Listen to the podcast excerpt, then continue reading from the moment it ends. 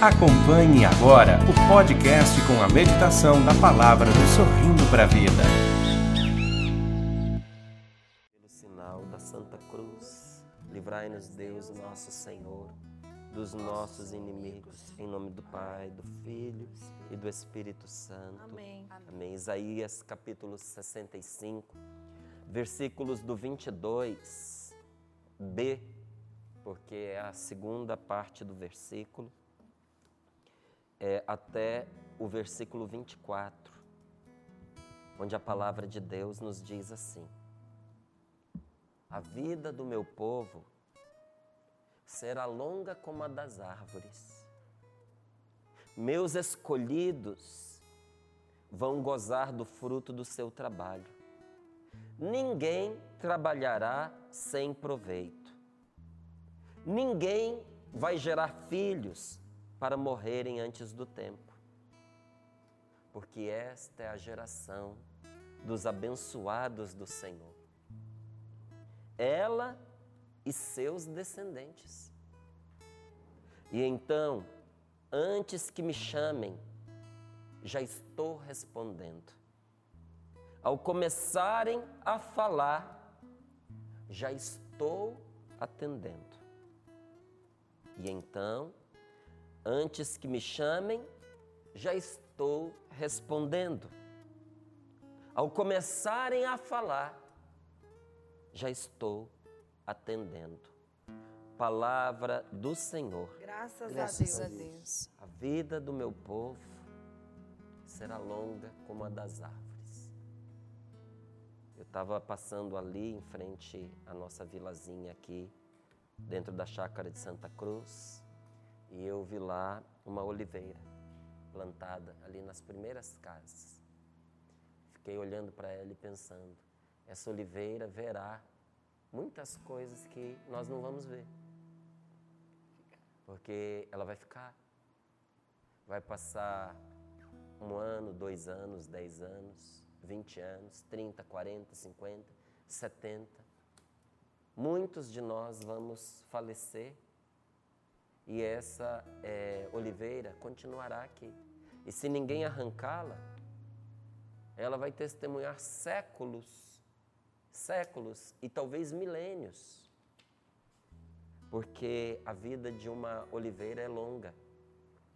Quando nós é, visitamos lá na Terra Santa o Monte das Oliveiras, onde Jesus chorou é, sangue e suou também sangue, quando nós caminhamos ali entre aquelas oliveiras, eles apontam e dizem: essas daqui, é, é, tudo aponta que tem mais de dois mil anos. Então, essas oliveiras, elas eram criancinhas, elas eram jovenzinhas, quando Jesus estava ali naquele lugar, chorando e suando sangue. Elas viram presencialmente o que eu e você só escutamos. E aí vem a palavra de Deus nesta manhã nos dizer: a vida do meu povo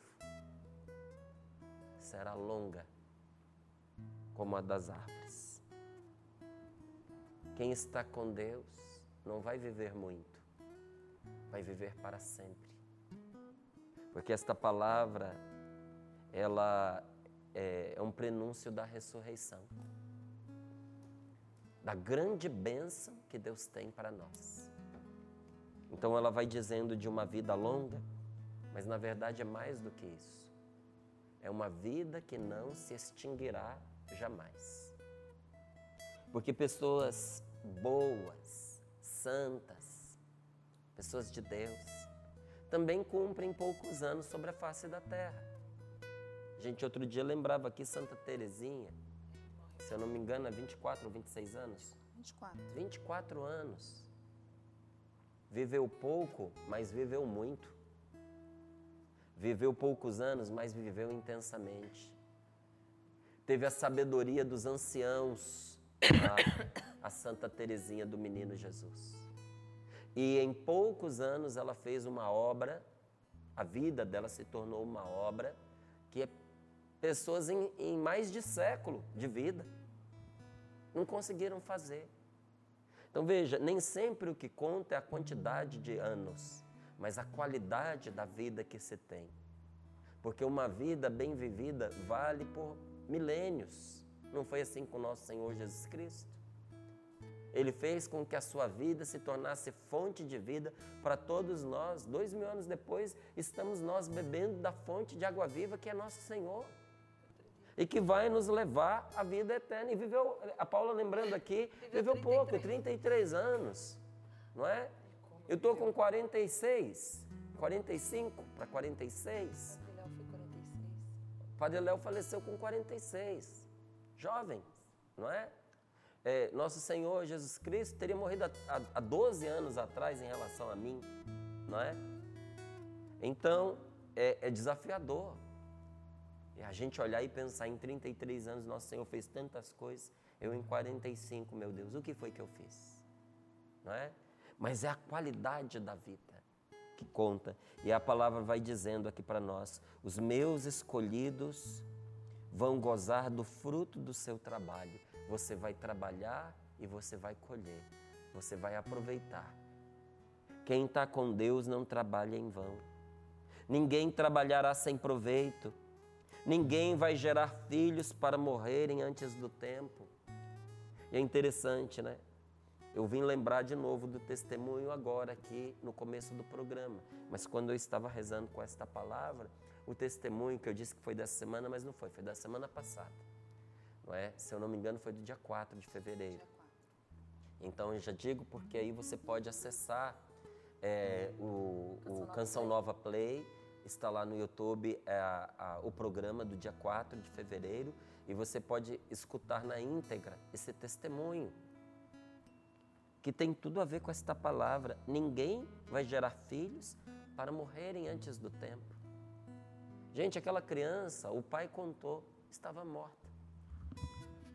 Quando eu lia para o meu filho, meu filho interrompeu a leitura do testemunho e disse: Essa criança estava morta, pai.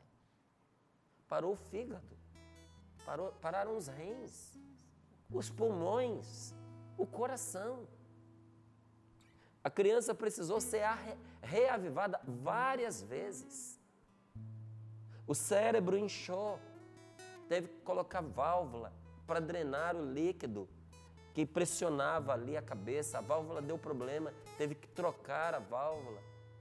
Foram várias cirurgias no cérebro, foram várias cirurgias no corpo. Você imagina, são órgãos vitais que estavam comprometidos. Era o cérebro, era o coração, era o pulmão. Em meses tão tenros de vida, a criança sem muito anticorpo, anticorpo né? Não deu tempo ainda de desenvolver e os médicos gentis, solícitos, ajudando os pais em tudo. Mas chega uma hora que a realidade é tão gritante que só Deus para poder contrariar. Só Deus para poder trazer à tona aquela palavra que diz: para Deus nada é impossível, porque diante dos olhos humanos, todo o possível já havia sido feito e agora era só esperar a morte. Foi isso que os médicos disseram para os pais perguntar: desligamos os aparelhos, reduzimos o, ao mínimo é, os cuidados apenas para poupar ao sofrimento? E os pais disseram: não, continuem com tudo o que é possível para a salvação do nosso filho. E quando chegou uma altura que precisou estubar a criança, para surpresa de todos, a criança né? começa a reagir. Então, quando foi a hora do desfecho fatal, a vida se sobressai à morte, porque Deus estava presente, porque aquela situação estava toda ela, toda ela permeada de oração porque tudo estava entregue nas mãos de Deus. Havia dor no coração dos pais de verem seu filhinho assim, não é? havia a tentação, com certeza, de desacreditar, mas a confiança era maior do que a tentação de, do descrédito. E continuaram acreditando, acreditando. E qual é a, a palavra dos pais para os médicos? Façam todo o possível, porque o impossível compete a Deus façam todo o possível. E esse todo o possível, primeiro, acabou é, desembocando, desaguando na salvação da vida da criança. E os médicos retomaram mais uma vez. Precisamos preparar vocês porque essa criança nunca será normal. Essa criança terá sequelas terríveis. E os pais continuando ali, confiando pela força da oração, receberam seu, seu filhinho, que tiveram que acompanhar, porque às vezes leva tempo para poder perceber se vai ter sequela ou não, mas depois de quatro meses puderam dizer com segurança: sequela nenhuma. Posso ler novamente para você? Ninguém vai gerar filhos para morrerem antes do tempo, porque esta é a geração dos abençoados do Senhor. Qual é a geração dos abençoados do Senhor? Daqueles que aceitam a escolha que Deus faz neles. Não é que Deus escolheu a uns e abandonou a outros. Deus escolheu, escolheu a todos. Como um pai amoroso não escolhe um filho e joga fora o outro. Um pai que ama escolhe todos os seus filhos. Qual é o filho que você escolhe? Eu escolho todos. Não vou desprestigiar um filho em função de outro. Mas às vezes acontece que um filho não aceita essa escolha. Parte, vai embora. E às vezes acontece que um filho quer ser o preferido. Quer estar acima dos outros. E às vezes o pai não se sujeita e o filho se, é, é, decide que ele quer se desgarrar do grupo e vai embora. E se desconsidera como filho. Porque se não for para ser do jeito que ele quer, ele não quer de jeito nenhum. Então, paciência. Deus é um pai amoroso que escolheu a todos nós. Deus escolheu você. Por que, que algumas pessoas é, experimentam a graça, a bênção de Deus? Porque aceitam essa escolha. Porque outras muitas vezes não experimentam essa graça, essa força de Deus, porque não aceitam essa escolha. Não querem estar com Deus. Não querem se deixar iluminar por Deus. Não aceita, você já viu que tem gente que não aceita conselho de ninguém? Não aceita conselho nem bom nem mal, né? Não aceita ajuda. Tem gente que não aceita ajuda. Eu, eu fui descobrindo na vida que às vezes para ajudar alguém a gente tem que perguntar.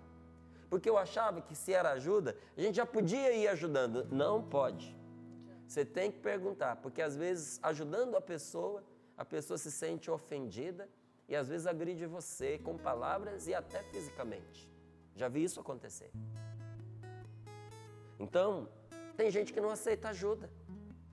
E Deus, que é forte, poderoso, mas é suave, eterno, é delicado, é sensível, ele entende isso muito melhor do que nós. E ele respeita quando uma pessoa não quer ajuda. Mas não aceitar a ajuda de Deus para a vida dela é a pior desgraça que poderia acontecer com ela. Porque Deus nos criou, gente, para que nós tenhamos vida, para que nós tenhamos consciência, para que nós tenhamos liberdade. Mas Ele não fez para que nós é, tenhamos um nível absoluto de independência. Ninguém pode ser totalmente independente do Criador. Nós dependemos de Deus, porque dependemos da criação de Deus. Uma pessoa que diz, eu não vou depender de Deus para nada, então você tem que parar de depender do que Ele te dá, para de depender da comida, porque é fruto da criação dele. O ar que você respira, o sol que te ilumina. É? é impossível a gente não depender de Deus a um nível de independência que ela é importante, é saudável, é bonita e Deus nos manda ir ao encontro dessa independência. É, unirá, o homem se unirá à sua mulher, deixará pai e mãe, se unirá à sua mulher e os dois formarão uma só carne. O, é, o homem deixará o pai e a mãe, se independerá para formar a sua família. Então veja, a palavra de Deus nos diz que tem um nível de independência que é importante a gente ter. Nós temos que parar de ser dependente afetivamente dos outros, nós temos que parar de ser dependentes emocionais, né? Dependência emocional. Nós temos que deixar de ser dependentes materialmente dos outros. Uma pessoa adulta tem que ter uma certa autonomia material. Você conseguir se sustentar, a menos que seja doente, não é? que você não tenha condições de produzir. Para isso a gente tem família, a família ajuda. Mas se você é uma pessoa saudável, você tem braços, tem pernas, você tem condições de trabalhar, você viver na dependência do outro, com medo das decisões que a, pessoa, que a outra pessoa tome, porque você não tem recursos e você tem medo de ter que ganhar a vida. Não, isso é, isso é muito triste, isso é escravidão. Então, um certo nível de independência a gente precisa ter, mas a nossa independência nunca será absoluta. Quando você nasceu, você dependeu da sua mãe para te lavar, para te limpar, para trocar a sua fralda. Você dependeu da sua mãe para te amamentar. Você nunca vai poder quitar a dívida que você tem com o seu pai e com a sua mãe. Nunca, nunca, nunca. Você pode dar casa, você pode dar carro, você pode fazer o que for. Você pode salvar a vida da sua mãe de um atropelamento, você pode pagar um tratamento dos mais caros e, e tirá-la de um câncer, do que for. Você nunca vai poder pagar as noites sem dormir, as levadas ao hospital, a, a, comida que foi dada nunca, o amor com que você foi mantido e que fez de você a pessoa que você é hoje. Você nunca vai conseguir. Você nasceu dependente. E se você viver o suficiente, você vai morrer dependente. Márcio, eu não quero morrer dependente, então você vai ter que morrer cedo. Você escolhe. Ou você morre dependendo das pessoas, ou você vai ter que morrer cedo. Porque vai chegar uma altura que você vai estar tão velhinho que você vai precisar de alguém para catar você na cama, colocar na cadeira de rodas, levar você para dar uma volta no quarteirão, levar você para tomar um solzinho, né? Você já viu que muitos velhinhos vão ficando magrinhos, são friorentos, né? Tem que levar, pôr no sol. E por que, que tem que pôr no sol? Porque já não dá conta disso sozinho. Mas também tem que tirar do sol, não pode esquecer lá, traz de volta. Depende. Então, nós temos uma certa dependência. É do ser humano. É do ser humano depender. E de Deus. A nossa dependência de Deus é eterna, gente. Porque nós, é a seiva que corre em nossa alma, é de Deus que ela vem. Tudo que em nós é vida, nós recebemos das mãos de Deus. E Deus escolheu você para ser dele, para ser feliz, para ter amor e para viver no amor. Escolhido é aquele que aceita a escolha de Deus. A vida do meu povo será longa como a das árvores. Meus escolhidos vão gozar do fruto do seu trabalho. Mas eu não estou gozando do fruto do meu trabalho. Eu trabalho, eu trabalho eu não tenho resultado. Então será que Deus não me escolheu? Não. A escolha de Deus é uma coisa muito concreta, debaixo da qual nós devemos nos refugiar. A primeira coisa que eu preciso fazer é me aceitar como um escolhido de Deus. Você vê esse exercício no decorrer da vida. Se você é uma pessoa casada, você vai entender isso muito bem, porque você escolheu o seu marido, você escolheu a sua esposa e ele ou ela escolheram você. Os cônjuges se escolheram, mas para que sejam cônjuges, os dois têm que escolher e aceitar serem escolhidos. Não adianta eu escolher a Rose, minha esposa não adianta eu chegar para ela, não é? Aceitá-la e escolhê-la se no coração dela ela não me aceitar e ela não me escolher. Quando tem duas pessoas ali no altar e uma consegue provar que apesar de todo o rito do matrimônio, ela de verdade não aceitou, não escolheu aquela pessoa, que ela estava ali constrangida, que ela foi obrigada, esse casamento não é válido, nem diante de Deus, nem diante da igreja, nem diante das pessoas, muito menos diante dos dois cônjuges, não vão conseguir viver bem. Quando é que o sacramento do matrimônio se configura, acontece, realiza?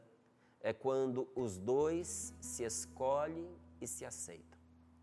O marido precisa escolher a esposa e precisa aceitá-la no seu coração. A esposa precisa escolher o marido e precisa aceitá-lo no seu coração. Aí sim, os dois são escolhidos. A minha esposa é a minha escolhida. Mas ela só se tornou isso no dia em que ela aceitou e disse: Márcio, eu te recebo como meu marido.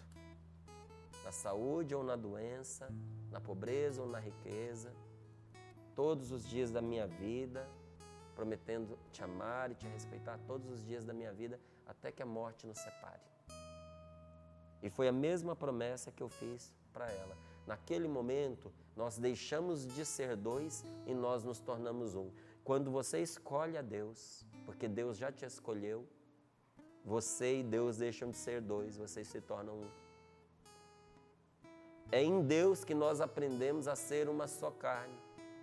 Porque nosso Senhor quer que a gente seja com Ele um só coração e um só espírito. Tanto que a palavra de Deus, em vários momentos, diz que nós somos divinizados, nos chama de divinos, nos chama até de deuses, mas não no sentido de um outro Deus, mas de deusezinhos, né? Filhotinhos de Deus. E a palavra vai nos chamar assim, concretamente, filhos de Deus. Filho de peixe, peixinho é. Filho de Deus, Deusinho é. É nesse sentido. Agora veja, nós por nós mesmos nunca seríamos divinos. Mas é a nossa união com Deus que vai nos divinizando. Então, aceitar as escolhas de Deus trazem bênção para nós. Ontem eu rezava aqui com os meus irmãos na comunidade Canção Nova e um dos pedidos que nós fazíamos é que naquele dia, no dia de ontem, o Senhor governasse os nossos pensamentos, governasse as nossas palavras, governassem as nossas atitudes, que nós queríamos fazer todas as coisas, não sozinhos, mas com Deus. Que nós não queríamos nos salvar a nós mesmos, mas nós queríamos ser salvos pelas mãos dele. Porque não basta às vezes a gente resolver um problema, é preciso resolvê-lo pelas vias corretas. Às vezes a solução de um problema traz mais problema do que o problema em si, porque a escolha da solução foi muito ruim resolveu um problema e criou dez outros. Eu quero ir por onde Deus me levar. Porque Deus nunca quer o mal. Às vezes, entre tantas escolhas que eu posso fazer, tem uma que é a de Deus, é essa que eu quero, porque essa vai ser sempre boa, infalivelmente boa, irremediavelmente boa. Então, aceitar as escolhas de Deus para a minha vida, para a nossa vida, trazem bênçãos para nós. E é isso que a gente precisa ensinar para os nossos filhos. É isso que ontem na mesa eu conversava com meu filho.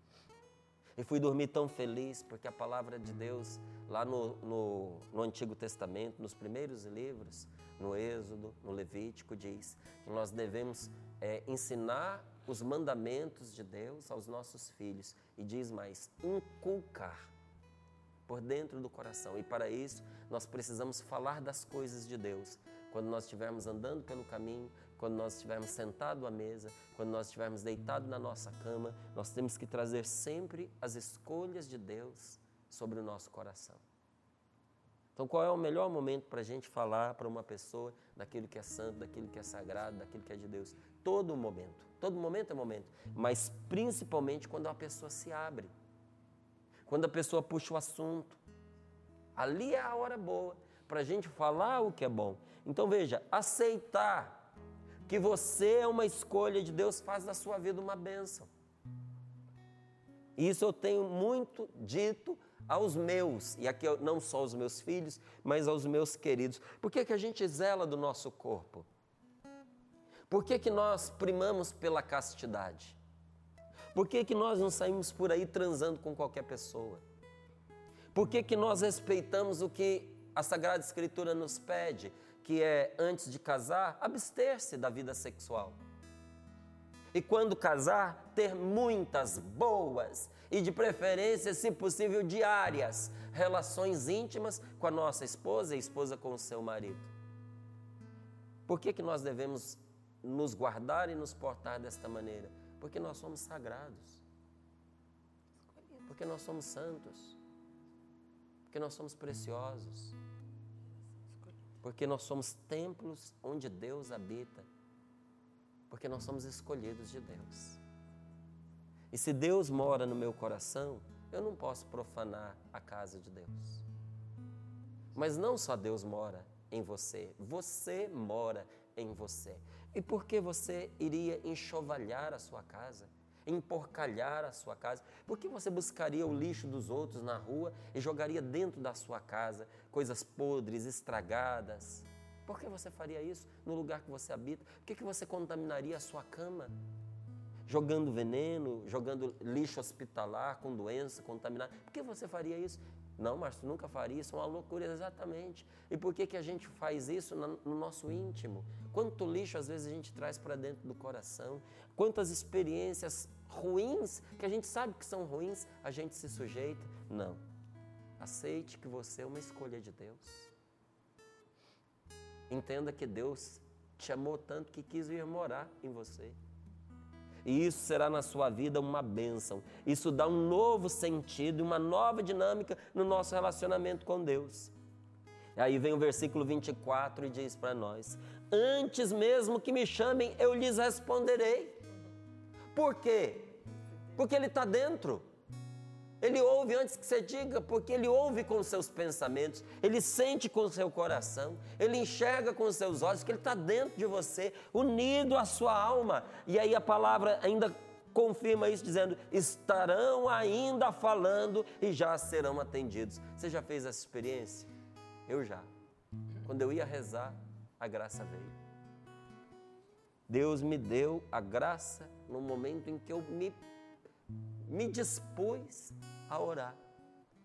Porque tudo que Deus estava esperando de mim era aquela disposição, a intenção, e quando o que eu tinha em mãos era o suficiente, Ele derramou sobre mim a graça. E eu, extasiado, feliz, pensava, mas eu nem cheguei a pedir, e o Senhor já me atendeu, louvado seja o nome do Senhor. Estarão ainda falando e já serão atendidos. O amor de Deus é assim, gente. O amor de Deus nunca se fecha sobre si mesmo, porque é amor. Deus não está fechado em si. Deus está inclinado para você. Deus está ouvindo as suas orações nesse dia de hoje. Fiz menção a esses testemunhos. Você escutou o testemunho que a Valdênia leu no dia de hoje. Talvez você fique dizendo assim: Eu queria tanto fazer uma experiência como essa. Confie, porque Deus está com seus olhos cravados em você. O ouvido de Deus está atento não só a uma palavra, mas até um sussurro da sua boca. Deus, porque ama você, Ele quer se comunicar com você. Quantas vezes eu liguei para minha esposa para dizer para ela: estou ligando só para dizer oi, estou ligando para ver como é que você está, estou ligando para dizer que amo você. E às vezes não eram palavras, é, às vezes a gente manda um coraçãozinho, Já às vezes a gente né? manda uma carinha com uns, uns olhinhos de coração, não é? Tá tudo dito ali. Sabe, quantas vezes, porque a gente ama a pessoa, sem razão nenhuma, a gente diz, fica aqui comigo. Você sabe quando a gente, como é que a gente descobre numa sala cheia quem ama quem? É quando chega uma pessoa atrasada e alguém se espreme para ela sentar ali do lado. Gente, isso Quero é amor. Perto, né? Isso é amor. Fica aqui comigo. Sabe quando é que a gente descobre que duas pessoas se amam? É quando numa sala cheia de cadeiras, onde qualquer, ela podia sentar em qualquer lugar, ela vai sentar do lado da outra. Falta até espaço, é coladinho. Tem espaço de sobra, mas falta espaço, porque elas querem ficar coladinhas uma na, uma na outra, não é? Quantas vezes, porque a gente ama, a gente tem os nossos olhos voltados para a pessoa que nós amamos. Não é assim? Por que, que você está me olhando? Porque eu amo você. Não é? Isso é tão bonito. Então preste atenção em algumas palavras que mostram como Deus se importa. Essas palavras estão aqui acima. Os meus escolhidos vão gozar do fruto do seu trabalho. Ninguém vai trabalhar sem ter proveito. Deus está dizendo: Eu vou garantir que o resultado do seu trabalho venha para você. Se não for agora, virá depois, mas virá. Eu te garanto, é Deus dizendo. Eu vou cuidar de seus filhos, porque esta geração que se põe sob os meus cuidados é bendita, é abençoada. Não é a geração desses últimos 20 anos, porque uma geração é de 20 anos, né, aproximadamente. Não é dos últimos 20 anos, nem do anterior, nem do outro. É a geração de todos os que se colocam sob a graça de Deus. Esse configura um tipo de geração. Abraão fazia parte da mesma geração que nós fazemos. E nós estamos falando de milhares de anos atrás. Abraão, um homem que viveu há milhares de anos atrás, na mesma geração que nós. Sim, senhor, sim, senhora. Que geração é essa? A dos abençoados do Senhor.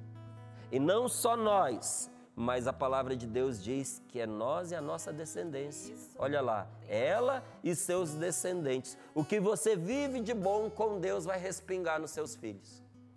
Mas eu também tenho que te avisar que tudo que você faz de mal também, infelizmente, respinga nos seus filhos. Às vezes, um filho não é recebido na casa de uma pessoa por causa dos pais que ele tem. Não deixe esse menino entrar. Porque o pai dele é um bandido, porque a mãe dele é uma fofoqueira, porque essa pessoa, essa família é de má índole. Atende lá na porta. Às vezes o menino é bom. Pois é, sofre pelas escolhas do pai. Às vezes o pai foi preso. Pode ser que até injustamente. Mas a má fama recai sobre toda a família, família de bandido, filho de bandido. É muito triste, gente. Por isso a gente tem que ter cuidado com o que a gente vive, porque não respinga só em nós. Então, preste atenção nessas palavras que Deus nos diz. Eu te amo tanto, Ele está dizendo aqui, que eu vou te responder antes que você me chame. Quando Deus vai te responder? Antes mesmo que você o chame. Quando Deus te atenderá, está aqui, ó. Quando você ainda estiver falando, Ele te atenderá. Não pense que porque você não viu o resultado, Deus não te atendeu. Se você rezou, o Senhor atendeu. Eu aprendi, gente, eu tenho aprendido isso. Que a oração feita, ela é ouvida. Eu não tenho mais tentado apressar os tempos de Deus, não. Tem coisa que eu peço e confio e toco o barco, o barco adiante pedi e estou confiando, e eu sei que virá. E isso, olha, a gente vai aprendendo na fé. É o exercício da fé. Quando Deus atendeu você, Márcio? Eu ainda estava falando, ele já me atendeu. E cadê? Ainda virá o atendimento que ele já me deu. Mas eu não tenho dúvidas, o Senhor me ouviu enquanto eu falava. E se ele não der exatamente o que eu pedi, ele vai me dar algo muito melhor. E queira Deus, Ele não me deu o que eu pedi, se o que eu pedi vai ser mal para mim. Então pronto. E olha o que diz a palavra. Quando Deus responderá, antes que chame. Quando Ele atenderá, quando ainda estiverem falando. E antes que termine, serão atendidos. A palavra de Deus, gente, é uma iniciativa do Senhor para nos comunicar duas coisas. Primeiro, aquilo que Ele é. E segundo, aquilo que trará felicidade ao seu povo. A palavra de Deus, ela vem para nos mostrar quem Deus é e Ele é amor. E qual é a outra coisa que a palavra de Deus vem mostrar? Aquilo que Ele vai trazer para você. Felicidade. A palavra de Deus é a maneira que em seu amor Deus encontrou para falar com você. Por isso eu tenho muita pena quando uma pessoa despreza a Bíblia, quando uma pessoa trata a Bíblia como se fosse um livro qualquer quando a pessoa só procura a Bíblia para poder fazer críticas negativas. É, uma pessoa que critica a Sagrada Escritura é igualzinha àquela que fala mal da outra sem conhecer. Não sei, não gosto desse Peter. Mas por que você não gosta dele? Não sei nem dizer. Mas você teve alguma experiência negativa com ele? E nada, nem chegou perto. Como que você pode não gostar de uma pessoa e criticar uma pessoa que você nunca conversou, que você nunca encontrou, mas isso acontece? Ou se acontece? E como acontece? Deus fala com a gente pela palavra, Deus fala com a gente na oração, Ele nos fala e nos responde pela palavra, Sagrada Escritura e pela oração. E nós falamos com Deus respondendo a Sua palavra com a nossa vida e com a nossa oração. Como é que você vai responder a Deus? Com a sua vida e com a sua oração. Algumas pessoas é, acreditam ainda, gente, que orar é difícil. É uma grande pena e eu tenho que dizer para você que isso não é verdade. Orar é muito fácil, porque Deus mora no seu coração. Orar é muito fácil porque Deus nos ouve sempre. E como você ouviu nessa Sagrada Escritura, nesse trecho que a gente leu para você, Deus ouve sempre e antes que acabemos de falar, inclusive. E para rezar, o que, que é preciso? Basta encontrar um lugar, basta pedir a ajuda do Espírito Santo, basta louvar a Deus e falar com Ele. Para rezar precisa o que, Márcio? Ache um lugar peça a ajuda do Espírito Santo. Diga: Espírito Santo, eu não sei rezar. Vem me ajudar, ensina-me. E aí você começa a louvar a Deus, a agradecer a Deus por tudo que Ele faz, por tudo que Ele é na sua vida. E depois você fale com Ele. E por fim, escute-o. E depois de você escutar o que Deus está falando no seu coração, responda-o. E depois de responder a Deus, escute de novo. E aí por diante. E assim uma bela conversa se forma. Por isso, é, do mesmo jeito que nós fazemos com uma pessoa. Pois Deus, como Ele é uma pessoa e nos ama indescritivelmente, Ele fala a nós como uma pessoa, sempre pronta a socorrer e a ouvir. Orar é a coisa mais simples do mundo. Muito simples. Basta começar. E aí, se você quiser uma dica, Vá relendo essa palavra que nós trouxemos aqui e acrescentando as suas palavras a que estão neste salmo. Comece aqui, ó. Então, antes que me chame, já estou respondendo, certo? Você leu, né? Aí você diz: Senhor, eu estou há tanto tempo chamando por ti, por que, que eu não escuto a tua voz? Ó, você acrescentou. Aí você para, escuta um pouquinho e de repente você vai sentir Ele falando com você, mas eu sempre te ouço. Você é que não escuta as minhas respostas. E você diz, mas Senhor, eu não tenho visto o resultado das minhas orações. Não toco o fruto, como o Senhor disse, do meu trabalho. E aí você escuta e Deus vai te guiar, vai te iluminar, vai te mostrar o porquê. É maravilhoso, gente. Você acompanhou mais um podcast cançãonova.com.